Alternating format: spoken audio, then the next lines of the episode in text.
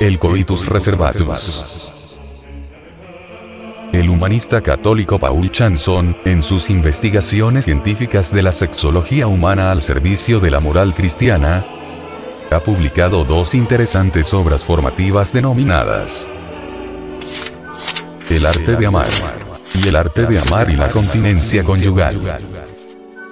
En estas dos obras expresa en relación a la castidad científica, que este sistema se ha comenzado a divulgar profusamente en Europa. Dice que ante el serio problema de la superpoblación mundial y los peligros que lleva envueltos la utilización de los sistemas artificiales para el control de la concepción, el sistema del coitus reservatus es altamente recomendable como benéfico para las parejas consiste, explica el investigador católico Chanson, en la unión reservada de los cónyuges procurando evitar la eyaculación seminal. Con ello, aunque la penetración sea completa y se prolongue indefinidamente, ninguna de las partes experimenta el placer venéreo decadente después de la unión, sino todo lo contrario, un refortalecimiento manifiesto. Para lograr esta meta específica el humanista citado, afirma. Hace falta que la unión se haga en modo lento, controlando y evitando las excitaciones violentas, guardando todo su simbolismo para que, en realidad se pueda decir que los dos llegan a ser una misma carne. También agrega. Hay que reconocer que no es fácil llegar a esta meta, pero esto se lograría si los esposos ejercieran esta unión reservada desde los primeros años de su vida conyugal. Chanson y los partidarios del método coitus reservatus, concluyen que el mencionado sistema está llamado a armonizar y a humanizar las relaciones matrimoniales, fomentando el amor íntimo entre los esposos, su ayuda mutua, atenuando los impulsos de la concupiscencia carnal lo cual conlleva a controlar la concepción y a ejercer de una manera digna la paternidad responsable. Además evita en gran escala el nefasto vicio del onanismo.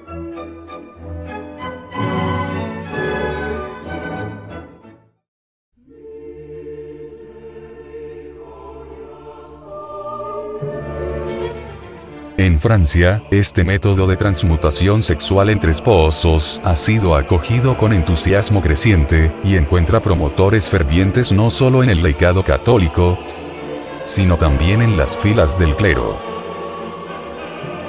Ahí está, por ejemplo, el libro del sacerdote Dominico Ferret, El arte de amar y la vida espiritual cristiana, que ensalza la doctrina de Chanson como una invención magnífica.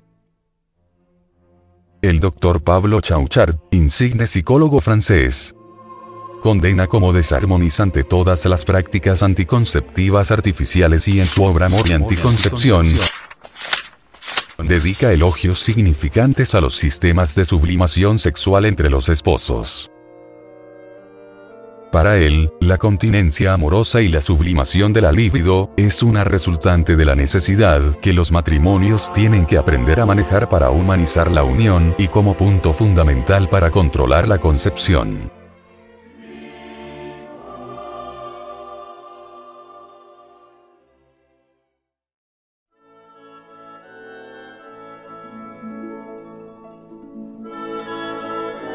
La doctora Alice Stockham, MD, impulsó definitivamente el método Carexa en su obra. Careza, ética del matrimonio. Dice. El cual tiene el don de restablecer la juventud, conservar la salud y hacer placentera la vida del hogar y suministrar todos los requisitos para la renovación física y psíquica del individuo. Cuando se practica carexa no sobreviene el cansancio, ni hay sentimientos de debilidad ni de repulsión por el compañero. Cada uno anhela casi con fervor al otro. Sienten correr el vigor por sus venas y en sus rostros asoman los colores rosados de la juventud. Se sienten tan felices y de tan buen humor como después de una comida completa. El magnetismo vibra y los ojos aparecen luminosos. Esto es lo que Joyd llama el elixir de larga vida. Solamente Carezza brinda tanta armonía en el matrimonio, alta comprensión de los gustos de cada uno de los cónyuges, y será necesariamente la causa para que desaparezcan los divorcios.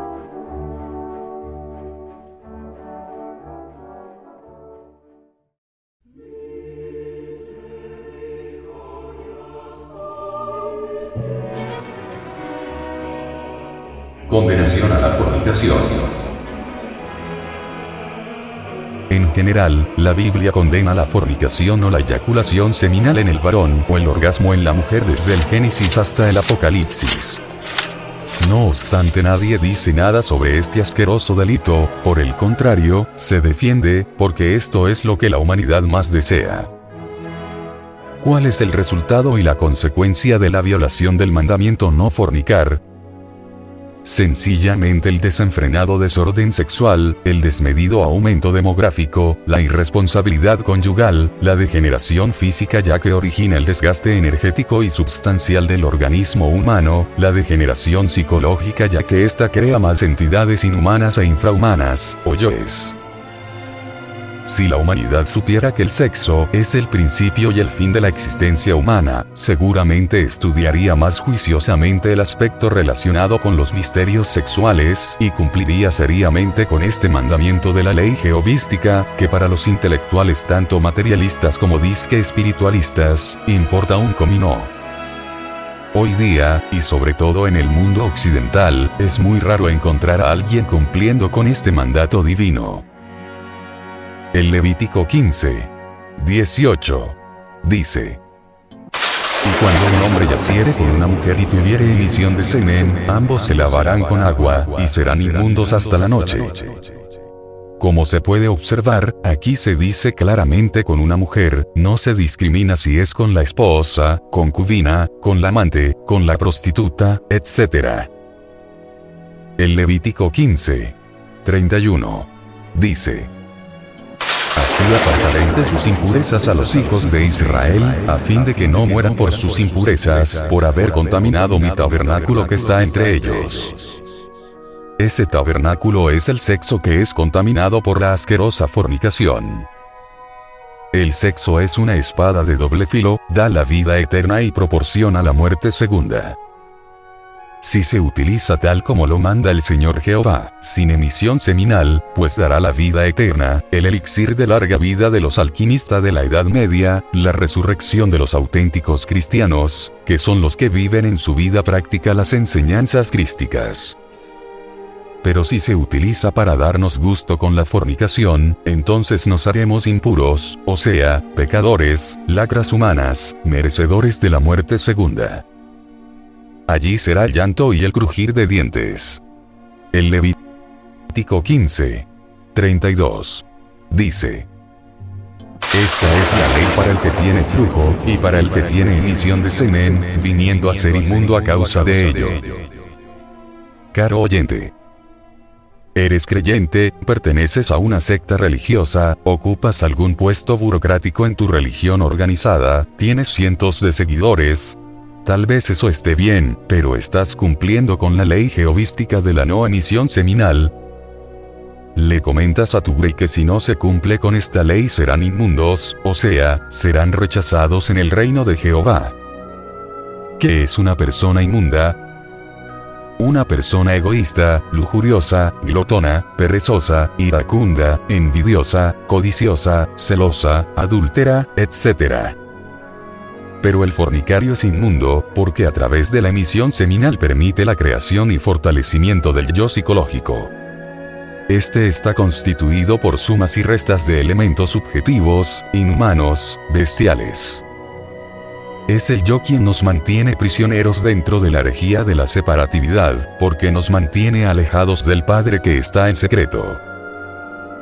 En realidad de verdad, las corrientes gnósticas definitizadas conocen a fondo la sexología, y ven la cópula sin la emisión seminal, un refinamiento erótico que nos coloca en una posición privilegiada mediante la cual disponemos de fuerzas maravillosas que nos permiten reducir a polvareda cósmica cada una de esas entidades tenebrosas que personifican nuestros pecados o defectos psicológicos. Si fue a través de esa fuerza sexual cuando la utilizamos negativamente, eyaculándola, que tuvo origen el yo pluralizado, es cierto y de toda verdad, que la no eyaculación de la misma nos da la suficiente fuerza para eliminar a esos tullidos, bufones elementos, base de todos nuestros problemas, conflictos, y desgracias.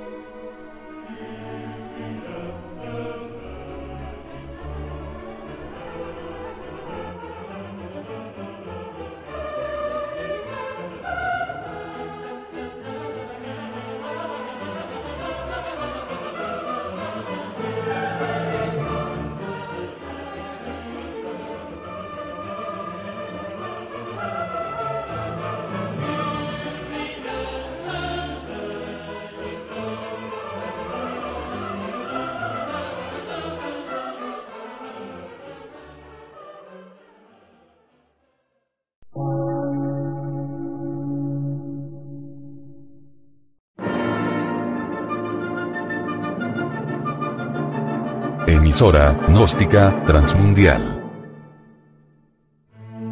Por una nueva civilización y una nueva cultura, sobre la faz de la Tierra.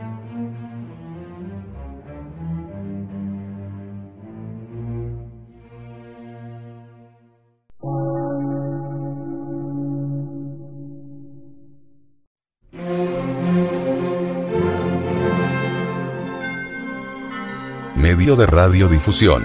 Científico, artístico, místico y filosófico.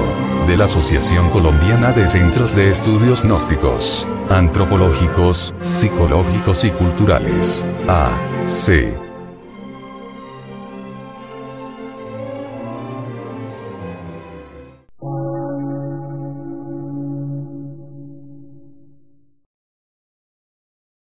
Lectura en movimiento. Difusión sin fronteras.